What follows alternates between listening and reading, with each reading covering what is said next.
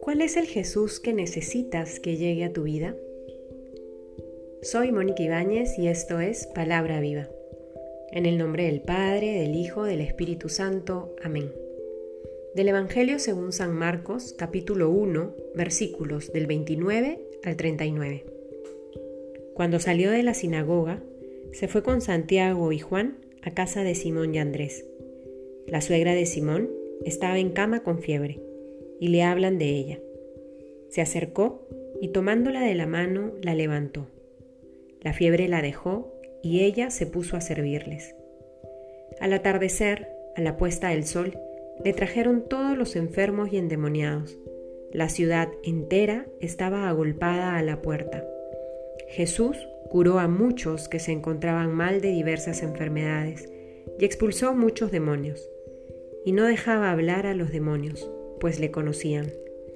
De madrugada, cuando todavía estaba muy oscuro, se levantó, salió y fue a un lugar solitario, y allí se puso a hacer oración. Simón y sus compañeros fueron en su busca.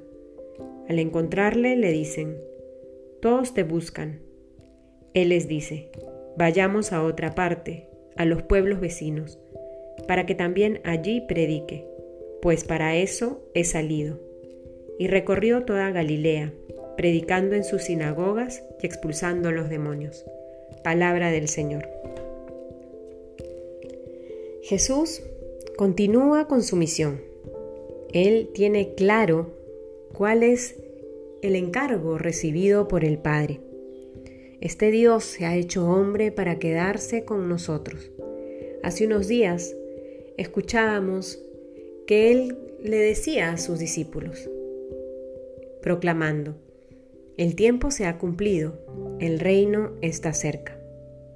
Digamos que este ha sido el punto de partida para iniciar su camino, para recorrer ciudades y aldeas, predicando, proclamando la buena noticia. Él ha salido, se ha puesto en camino para recorrer todos los pueblos.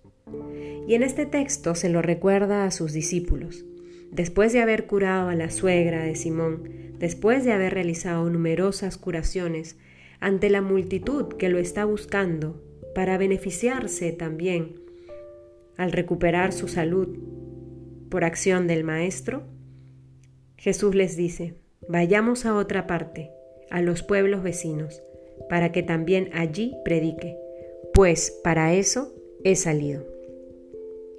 Jesús les comunica a sus discípulos cuál es el sentido de su vida y de su misión.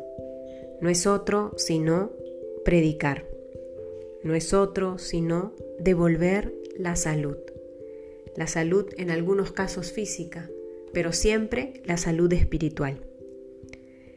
Este recorderis que le hace el maestro a sus discípulos les permite a ellos ir comprendiendo un poco que este Mesías que ha llegado no es un Mesías bélico o triunfador que viene a imponer un reino material, que viene a luchar a la fuerza para instaurar su palabra, sino que es un maestro, es un maestro que camina, es un maestro que devuelve dignidad, es un maestro que consuela, es un maestro que recupera la salud.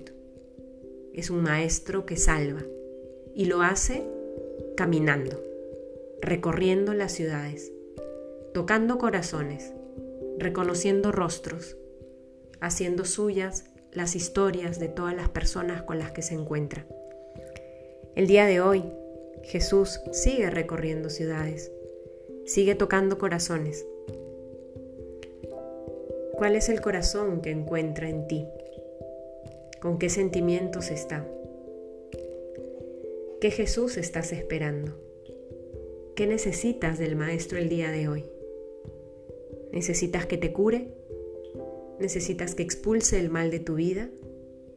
Ese mal que no te deja la conciencia tranquila ni gozar de la paz interior? ¿Necesitas que te devuelva la salud? a ti, a algún familiar? ¿Qué necesitas tú de Jesús hoy?